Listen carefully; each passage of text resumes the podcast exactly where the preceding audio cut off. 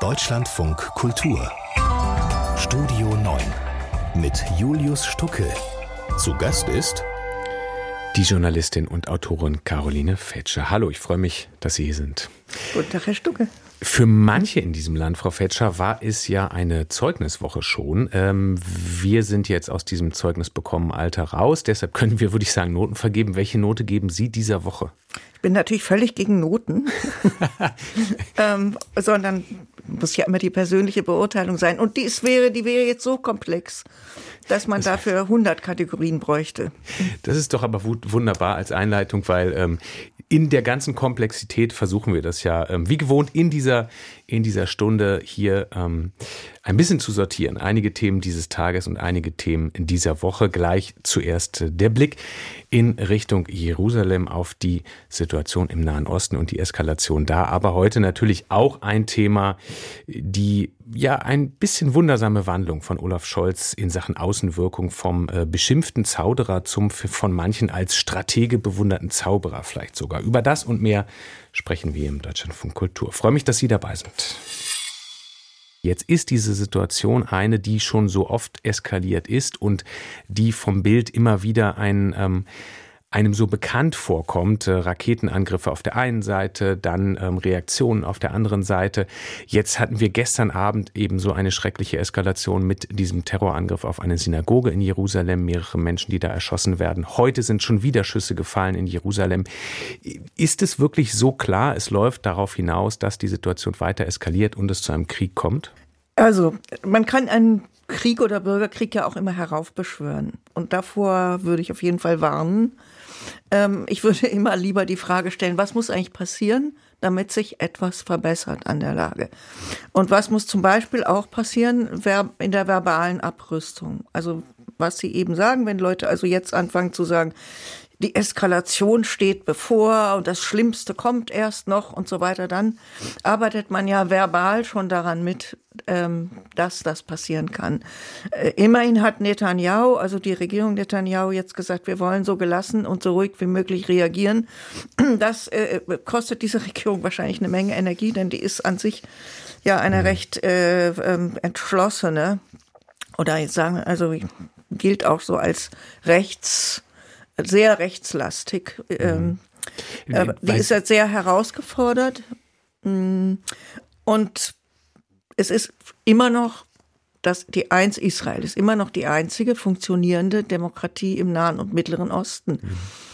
Mhm. Sie, Sie haben gerade gesagt, diese, diese Frage dieses, ähm, dieses Herbeiredens vielleicht auch so einer Situation, in dem man immer sagt, ja, jetzt kommt das eine und das andere. Ähm, jetzt gibt es aber eben auch, Sie, Sie haben die Regierung von Benjamin Netanyahu angesprochen, jetzt gibt es auch Kommentatorinnen und Kommentatoren, die sagen, dass eben gerade ein Problem ist, dass, dass dieses Mal, trotz der sich ähnelnden Bilder auf beiden Seiten, ähm, wenig Interesse da daran ist, die Eskalation herunterzufahren, weil einerseits sehr Rechte in der Regierung Netanyahu sind und weil andererseits auch auf Seiten der Hamas wenig Interesse daran ist, das Ganze zu deeskalieren. Nee, die Hamas ist natürlich eine neosalafistische, dschihadistische Organisation äh, und, und ist verbal enorm aufgerüstet und ähm, hat zwar sozusagen behauptet, sie sei jetzt Moderator, aber in Wahrheit sind sie immer noch dafür, den Staat Israel im Grunde zu eliminieren. Äh, das ist klar, dass auf der Seite immer die Aufrüstung bleibt. Auf der äh, israelischen Seite, denke ich, ist, hat man es sehr, sehr schwer, auf die Provokationen zu reagieren und auf diesen äh, auf die Aufladung mit Hass. Und ähm, mir fällt immer wieder dabei ein, und ich habe vorhin auch noch mal mit einem arabisch-israelischen Freund geredet, gerade vor einer halben Stunde, äh, dass man zumindest als Geldgeber aus, der, aus, der, aus den westlichen Staaten, also zum Beispiel eben aus der Europäischen Union, die bis zu 320 Millionen Euro an die palästinensische Autonomiebehörde gibt, also an die äh, Gaza- und Westbank, Westjordanland, äh, dass man da mit äh, ja auch Schulen finanziert und in diesen Schulen und auch in den Medien eine permanente Verherrlichung von, äh, su von Suizidattentätern, von äh, Israel-Hass äh, tragenden Leuten und so weiter stattfindet. Dass man da ja auch drauf achten müsste und eigentlich Bedingungen daran knüpfen müsste. Wenn wir so viel Geld geben, dann müsste hier auch, müssten Projekte für Toleranz gefördert werden, dann müssten Begegnungen gefördert werden, dann müsste also eine, eine, tatsächlich eben auch eine verbale Abrüstung stattfinden. Wenn also ein Großteil der Kinder und Jugendlichen sagt, mein Hauptziel ist es, als Märtyrer ähm, zu sterben und äh, mit sozusagen meiner Familie Ruhm zu verschaffen, indem ich äh, Israelis töte, dann ist das eine tragische und vollkommen sozial dysfunktionale Situation. Und dann hat man Verantwortung dafür, weil man, wie Sie sagen, eben ähm, überlegen könnte, wohin gibt man das Geld oder wie sehr schaut man darauf, was damit passiert. Ähm, ist denn, ist denn überhaupt genug Blick dahin oder macht man es sich da vielleicht auch wegen dieser ganzen wiederkehrenden Situation, die man so eingeübt hat, ähm, ja fast schon dieser eben wiederkehrenden Eskalationssituation, die man dann auch herbeireden kann, wie Sie sagen, dass man es sich sehr einfach macht, gerade indem man sagt, unser Ziel ist und bleibt ähm, das, äh, das Idealziel Zwei-Staaten-Lösung, ohne zu fragen, ob das überhaupt noch einen irgendeiner Form realistisches Szenario ist? Ja, erstmal glaube ich, dass das ein bisschen auch ein, Kol ein, kolonialer Blick ist immer noch, dass man so sagt, die sind halt so, die sind hitzköpfig und die haben Temperament und die äh, werfen halt mit Handgranaten. Das ist irgendwie so, das kriegt man da nicht raus. Ja. Äh, das, das ist wirklich ein, ein essentialistischer und kolonialistischer Blick äh, auf äh, die, die palästinensische Bevölkerung.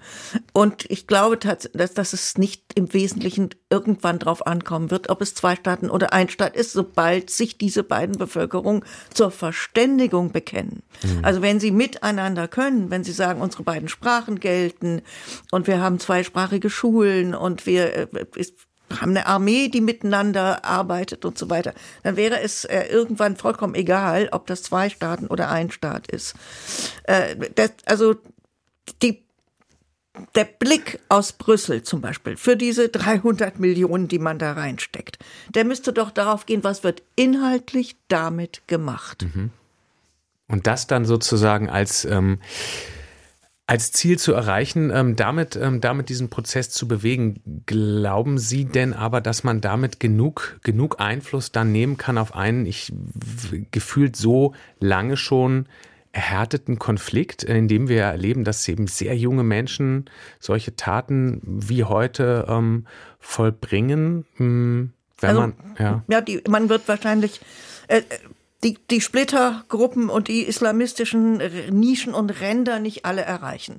Aber wenn man die Autonomiebehörde, die ja nun wesentlich finanziert wird, Löhne, Gehälter, Schulen, Medien, alles, ja, wenn man die erreicht und sagt, es, wir knüpfen unsere finanzielle Unterstützung und unsere moralische Unterstützung an eine Deeskalation deeskalierende Sprache und an eine bessere, bessere Curricula in euren Schulen, in denen eben äh, die UN-Menschenrechte hochgehalten werden und nicht eine Hetze gegen eure Nachbarn. Mhm. Ich glaube, dann wäre schon sehr viel erreicht. Und diesen Mut müsste man einfach haben. Also, das ist ein Mut, der, der leider bisher fehlt. Der Zauderer, der Zögernde, der Bremser. Sie ahnen vermutlich, worauf ähm, der Anfang dieses Satzes hinausläuft auf Olaf Scholz und auf diese relativ lange diskutierte Panzer liefern oder nicht Frage, die ja nun aber in dieser Woche ein Ende gefunden hat. Wir werden der Ukraine auch Kampfpanzer zur Verfügung stellen vom Typ Leopard 2. Das ist das Ergebnis intensiver Beratung erneut mit unseren Verbündeten und internationalen Partnern. Und ich will ausdrücklich sagen, es war richtig, und es ist richtig, dass wir uns nicht haben treiben lassen, sondern dass wir auf diese enge Kooperation in einer solchen Angelegenheit setzen und sie auch fortsetzen. Ja, da verteidigt er sich nochmal selber, der so viel kritisierte Olaf Scholz, dem jenseits der Kritik, er sei da langsam gewesen oder ähm, ähnliches ja auch schon durchaus härtere Sachen vorgeworfen wurden. Da war die Rede von klaren Fehlern, da hieß es, Deutschland habe einen Schaden davon und äh, einiges mehr. Aber ähm, das Ganze geht, äh, das weiß ich schon meinem Gast heute hier im Deutschlandfunk Kultur, der Journalistin Caroline Fetscher, irgendwie ein bisschen zu weit, wenn ich das richtig verstanden habe. Sie haben sich über die Art dieses ähm, Umgangs ähm, mit Scholz, der Art der Kritik an Scholz geärgert. Warum genau? Naja, wir haben jetzt in, fast an jedem Küchentisch und an jedem Redaktionstisch ein Kriegskabinett, das alles besser weiß als... Ähm, das ist das Kabinett in der Bundesregierung. Äh, und ich finde eigentlich die Art, wie Olaf Scholz das mit ganz großer Ruhe handelt und zuhört und auch, auch mal wartet, was Reaktionen sind und wie Gespräche ausgehen und wie Verhandlungen funktionieren, die finde ich außerordentlich hm, bewundernswert. Äh, mir ist er manchmal auch zu leise, aber das ist mehr so eine Frage der Stimmhöhe oder Stimmlage. aber ansonsten denke ich, dass da sehr viel, da wird nachgedacht in diesem Kabinett. Mhm. Und ähm, der Ruf nach dem Leopard 2, Leo 2, der, das war ja inzwischen schon hyperventilierend zu hören. Ja. Mhm. Und hat mich sehr erinnert ähm, an eine Zeit äh, von 1999 im Kosovo-Krieg, als alle Welt immer zu sagte, die Wunderwaffe muss kommen. Der, und das war damals der Apache-Helikopter, ein Kampfhelikopter. Alle haben gefragt, wo ist der Apache, wo bleibt er? Und wir waren, also ich war als Reporterin da vor Ort und wir waren in Tirana, saßen am Flughafen Dutzende Journalisten, BBC, CNN, die ganze Welt, alle warteten auf die Apaches. Mhm. Und dann soll sich das Blatt wenden mit der Wunderwaffe. Der kam dann für eine halbe Milliarde US-Dollar, kamen zwei Stück und wurden nie eingesetzt, mhm. weil sie nicht geländetauglich waren. Ich, ich verstehe da Ihren Punkt, ähm, dieser sozusagen Zuspitzung auf diese eine, äh, diesen einen speziellen Panzertyp. Aber ähm, ist es nicht schon auch ein wichtiger Punkt gewesen, um dann doch mehr zu bewegen als diesen einen ähm, jetzt äh, äh deutschen Panzertyp? Im Prinzip wurde damit ja auch wurden damit ja auch weitere Zusagen äh, ähm, im Prinzip vorangebracht. Damit sind mhm. äh, auch, ist auch die Entscheidung ja verbunden gewesen, dass die USA Panzer liefert. Insgesamt zählt am Ende die Ukraine dann vermutlich doch mehr als sicher, jetzt die von sicher. Ihnen gebrachten die, zwei Hubschrauber in nein, Ihrem nein, Beispiel. Es also, geht jetzt, jetzt um, um 14 deutsche Leopard 2 Panzer und es geht natürlich um Dutzende weitere, die in den ähm, NATO verbündeten Ländern stationiert sind und für, für die Deutschland quasi die Freigabe mhm. als Produzent und als, als, als ähm, jener, der oder als Bereitsteller, wie Herr Scholz das, glaube ich, ausgedrückt hat, äh, die Freigabe geben muss. Aber wir müssen auch nicht übersehen, dass äh, moralisch und militärisch seit dem 24. Februar und erst recht seit dem 27. Februar, seit der großen Scholz-Zeitenwende-Rede, äh, wahnsinnig viel getan wird. Also für die Luftabwehr, Munition, Fahrzeuge, Treibstoff, Ausrüstung, Ausbildung etc. Also es ist ähm, die, die Liste kann man ja mhm, sich mhm, anschauen mhm. auf dem auf der Website des Verteidigungsministeriums und die ist beeindruckend. Ähm, und jetzt wurde irgendwie so ein bisschen, also es ist einfach wahnsinnig reduktionistisch der Eindruck erweckt, es ginge nur um diese Leopard-Panzer. Panzer. Mhm. Aber geht es nicht auch um, um das Symbol ähm, vielleicht äh, einer gemeinsamen europäischen Verteidigung, mhm. dem, dem Symbol zu sagen, wir, wir raufen uns zusammen, weil wir erkannt haben, mhm. ähm, spätestens äh, seit dieser russischen Aggression, diesem Krieg erkannt haben, wir sollten darüber nachdenken. Ja, das wird, das wird ja auch getan. Mhm. Und es wird ja auch wieder über eine gemeinsame europäische Verteidigungspolitik gesprochen, die notwendig ist. Aber das, das ist alles so wahnsinnig schnell passiert. Hm. Sie stört die äh, Art und Weise, wie es, wie es ich diskutiert Ich glaube, also am 24. Februar war der Angriff, am 27. Februar hat Stolz diese Rede mit dem 100 Milliarden Sondervermögen gehalten und mit der Zeitenwende. Äh, und das hätte ihm, glaube ich, auch so mancher nicht zugetraut. Drei Tage nach dem Kriegsausbruch. Mhm. Da haben die in den drei Tagen und Nächten, würde ich mal vermuten, hat man 24 Stunden durchgearbeitet, um zu verstehen und was die Lage jetzt ist. Man mhm. kann und sollte auf jeden Fall retrospektiv sagen, da ist vieles übersehen worden, da ist viel zu viel Naivität drin gewesen, das ist ja alles völlig richtig. Aber wie es jetzt weitergeht und wie man jetzt die Verteidigung der Ukraine optimiert, das ist eine Frage, die man nicht mit sozusagen mit Plötzlichkeiten mhm. ähm, be be bewältigen und beantworten kann. Das heißt, Sie sind eher bei denen, die jetzt sagen, was finde ich ja ein total interessanter Moment in dieser Situation ist, dass ihm sehr viel Zödern, Zauder, Zögern, Zaudern vorgeworfen wurde, Langsamkeit und solche Sachen. Ähm, er als der Getriebene dargestellt wurde. Und jetzt plötzlich ist er vom Zauderer äh, mehr so zum Zauberer geworden. So wird es jedenfalls hier und da kommentiert, weil er eben ja, so hinter den Kulissen so eine Lesart, wir wissen es ja nicht, mhm. eben vielleicht genau das Richtige für die Ukraine rausgeholt hat, nämlich eine viel breitere Unterstützung, als wenn er sofort gesagt hätte, ja, ja, wir liefern auch. Ich denke, dass beides nicht stimmt. Also weder der vorige Zauderer noch der jetzige Zauberer. Es ist ja, wie ich eben gesagt habe, es ist eine beeindruckende, riesige Liste von Material und Rüstungsgerät geliefert und wird permanent geliefert. Äh, und, und wir müssen uns mal einen der Hauptwidersprüche dieser Debatte angucken. Das, da weiß man immer gar nicht, was man dazu sagen soll. Auf der einen Seite wird erzählt, die Bundeswehr ist marode, da ist so gut wie nichts da, die kann noch nicht mal zwei Tage lang das Land verteidigen.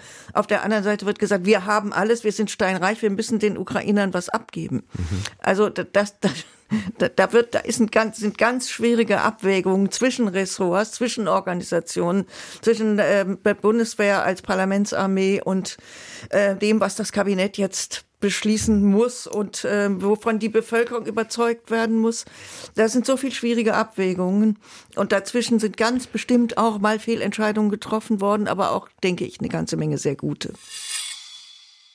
Corona wird nicht von heute auf morgen vorbei sein. Das war ja irgendwie klar bei einer globalen äh, Pandemie eines solchen Ausmaßes. Aber so langsam, äh, aber sicher kehren wir zurück in eine Richtung, vor Corona-Normalität. Was Regeln angeht, sind wir da ja im Prinzip schon fast.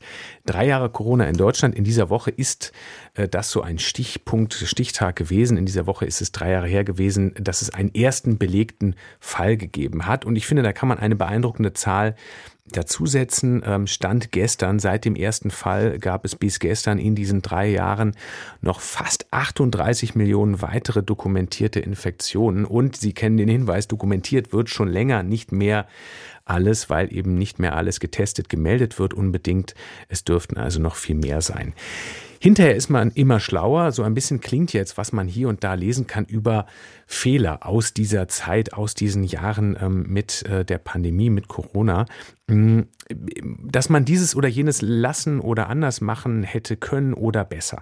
Caroline Fetscher ist hier Journalistin und Autorin vor allem für den Tagesspiegel. Wie sehen Sie das, dieses Schauen auf Fehler dieser drei Jahre gerade? Ja, natürlich muss man rückblickend lernen ähm, und das auch vermitteln, das Erlernte.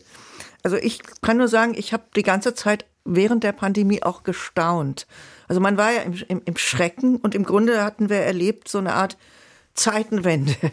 ähm, und zwar eine, eine, ein unerwarteter globaler Angriff auf die Gesundheit von Milliarden Menschen, nicht Millionen, Milliarden. Ja. Mhm.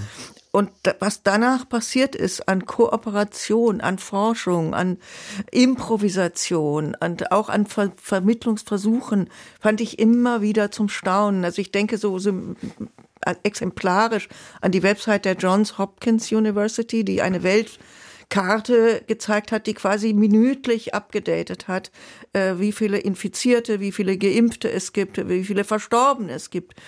Und die, und die Katastrophenbilder der ersten Zeit, äh, die wir aus, ich glaube, Bergamo war das vor allem in mhm. Italien, hatten dann aus New York und aus Indien. Äh, das, das ist, finde ich, immer noch mhm. staunenswert, was die Menschheit da miteinander konstruktiv draus mhm. gemacht hat. Denn das hätte, das, das hat ja apokalyptische Ausmaße gehabt ja. am Anfang. Ist und ja daher finde ich eben, Entschuldigungen sind jetzt weniger angebracht als Erklärungen. Mhm, ja. Mhm. Das ist in einerseits ähm, ein super konstruktiver Blick, den Sie drauf werfen, weil man eben sagen kann, okay, was haben wir in dieser Zeit eben auch, um nicht gleich immer auf die, auf die Fehler zu schauen, eben auch gemeinsam geschafft. Ähm, Gibt es aber trotzdem Sachen, die man jetzt klar dokumentieren muss, die falsch gelaufen sind und wo man nochmal sagen muss, beim nächsten Mal machen wir es anders. Denn klar ist ja, es wird ein nächstes Mal geben.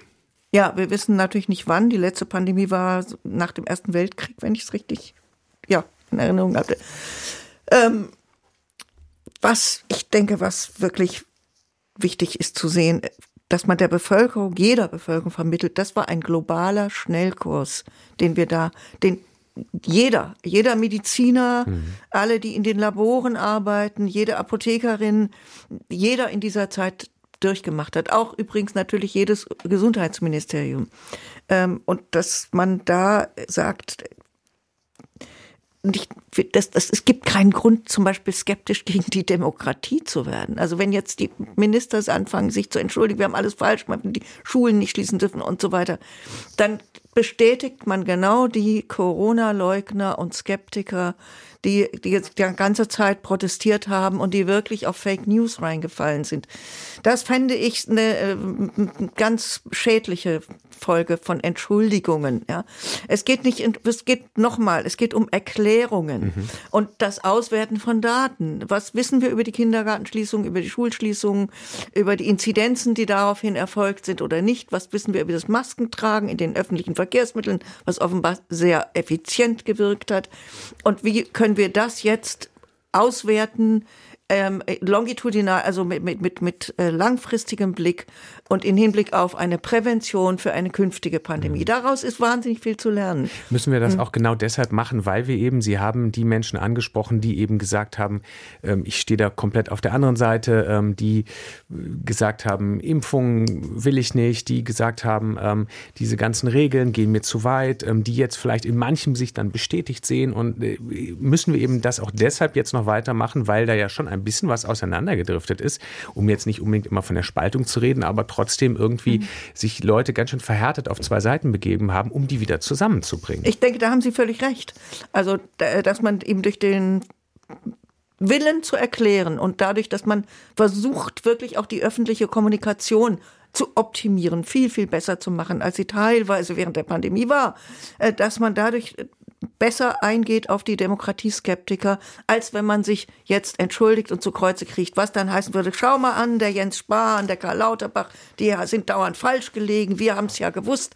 Das ist nicht konstruktiv. Wirklich konstruktiv wäre, noch mehr aufzuklären und tatsächlich auch natürlich jetzt ganz einfach die Vorkehrungen zu treffen, dass, dass man eben Masken vorhält etc. Alles, wovon man bei, zu Beginn der Pandemie gemerkt hat, dass man da äh, überhaupt nicht mehr vorbereitet war. Oder auch die pharmazeutische Produktion im eigenen Land zu befördern, mhm. weil man so abhängig war von Lieferketten aus Fernost zum Beispiel. Wir wollen sprechen über einen Bereich der Politik, über ein Thema, an dem sich, würde ich jedenfalls sagen, schon zeigt, was man vorher befürchtet hat. Es ist nicht unbedingt einfach, wenn sich Grüne und FDP in einer Koalition wiederfinden. Gut, klar, es ist natürlich das Wesen von Koalitionen, dass da Partner auch unterschiedlich ticken. Aber in der Verkehrspolitik könnte man jetzt schon den Eindruck bekommen, äh, die Ampel ist ausgefallen. Entschuldigung für diesen schlappen Spruch, ähm, ist aber so. Das Problem ähm, auf einen Punkt gebracht ist so, die Grünen, die sorgen sich ums Klima, die FDP sorgt sich um Verkehrsengpässe und deshalb geht das nicht gut zusammen. Autobahnen bauen oder eben nicht, ist eine Frage, äh, worüber man sich äh, gerade auseinander dividiert. Seit Wochen im Prinzip schon und auch im Koalitionsausschuss kommt man nicht weiter. Frau Fetscher, Fischer, Klimakrise oder Verkehrsengpässe? Wer hat denn Ihrer Ansicht nach das gewichtigere Problem auf seiner Seite?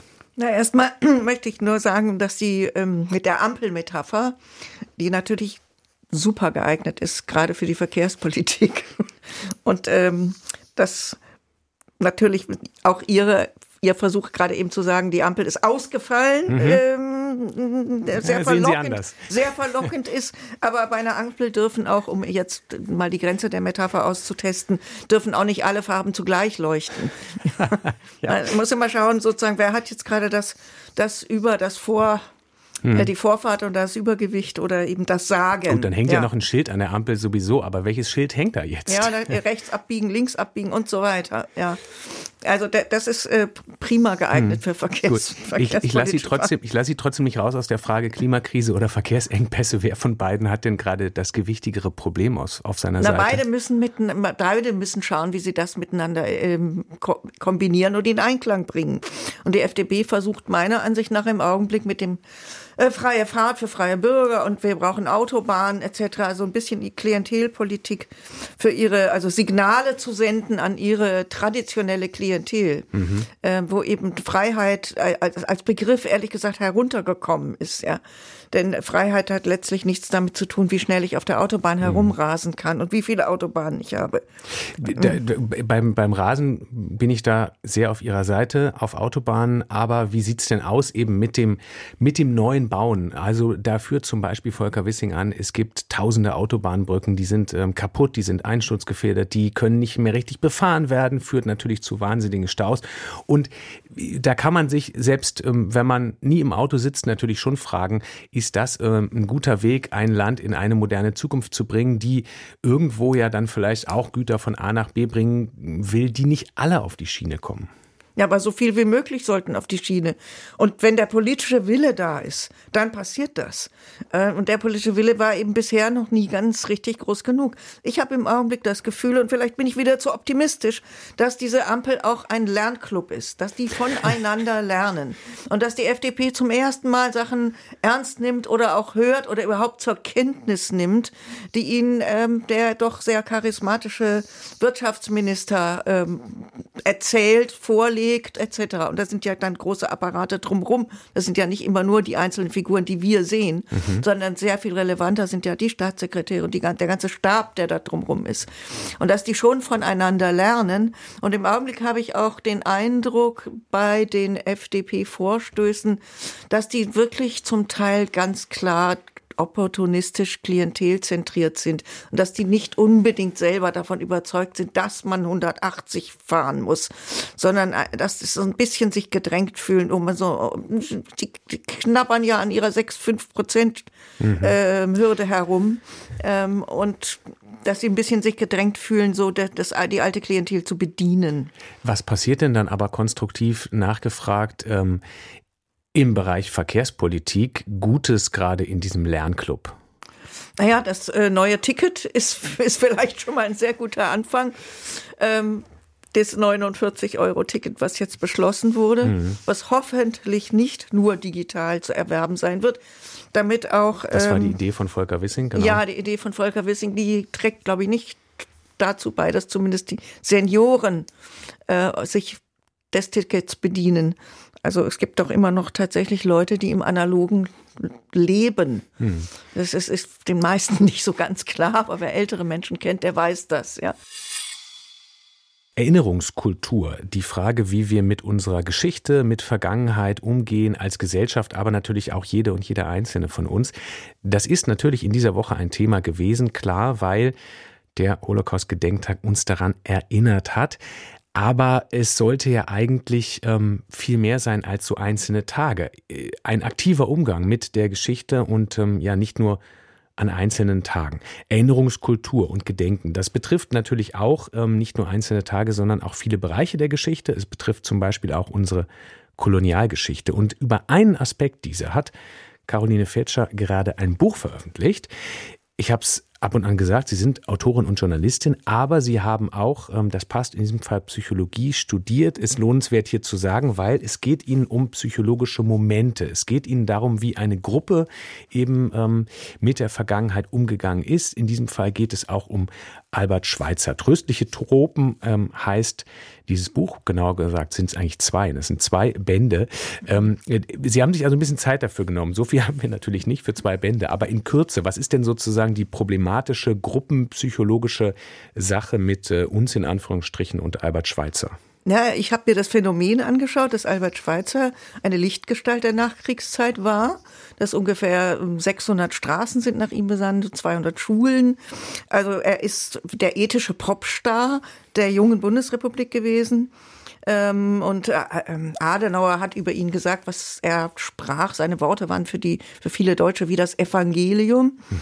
Warum ist das so gewesen? Warum ist ein Mann, der in dem Zentralafrika ein kleines Hospital gegründet hat, wo ähm, afrikanische Patienten behandelt wurden und äh, übrigens auch Tiere frei herumliefen, also Waisen, Tiere adoptiert wurden etc. Warum ist dieser Mann so wichtig gewesen?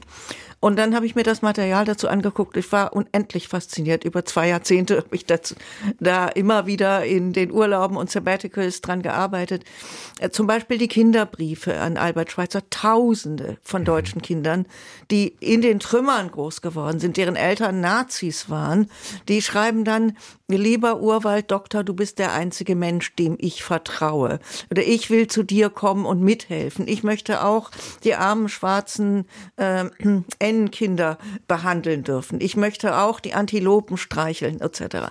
Also es, es war wirklich ein, ein großes äh, mythologisches Gebilde. Dieses Hospital hieß Lambarene, also der Ort heißt Lambarene. Und das kannte damals jedes Schulkind, kannte jeder Lehrer. Alle Leute haben das im Konfirmandenunterricht, ähm, haben mhm. sie von Lambarene gehört. War, konnten sich damit Linksradikale identifizieren. Es konnten Rechte. Und es ist eben eine Verschiebung. Also man hat einen Ablasshandel gegründet, wenn Sie so wollen. Also Kult, ja. Kult aber keine Erinnerungskultur. Nein, man hatte einen Ablasshandel, man konnte was wieder gut machen, mhm. aber eben nicht an den jüdischen Überlebenden und den jüdischen Opfern ähm, der Shoah, sondern man hat das sozusagen äh, verschoben. Und diese symbolische Verschiebung, die wird auch in der Bildsprache sehr deutlich. Also wenn man dann die Leute in dem Hospital auf Fotos sieht, wie sie in Baracken übereinander liegen, aber das sind dann eben schwarze Menschen und die werden dort geheilt und nicht etwa ähm, zur Zwangsarbeit gebracht oder vernichtet, dann, dann sieht man, wie sich da Bilder überlagern. Und ähm, das, das ist, war einfach ein Ausweg, denke ich. Die Eltern konnten auch den Kindern diesen ethischen Popstar anbieten. Sagen, schaut mal hier, mhm. da ist äh, Moral, da wird etwas Gutes getan. Das Gutes tun und Wiedergutmachen, das war ganz wesentlich für diesen ja. Diskurs.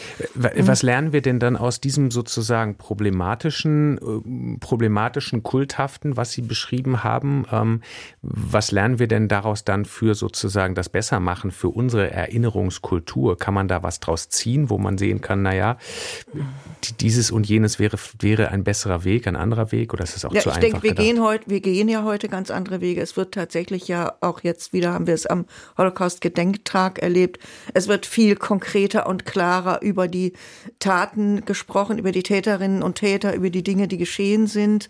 Ähm, und es wird nicht so viel weggeblendet wie damals. Ähm, wir haben daraus gelernt, was ich wichtig fand oder was meinen Erkenntnisinteresse angestachelt hat, war die Frage, wie unmittelbar danach, wenn Kinder lernen, was ist hier passiert, warum sind hier ringsrum Trümmer, äh, was haben meine Eltern und Großeltern getan, wie unmittelbar danach irgendeine Art der Bewältigung ähm, versucht wird. Mhm. Und es war so ein kollektiver Selbsttherapieversuch, der eben zugleich Verschiebung, Verdrängung und Bewältigung mhm. beinhaltet hat. Das war dieser Albert Schweitzer und Lambarene-Kult.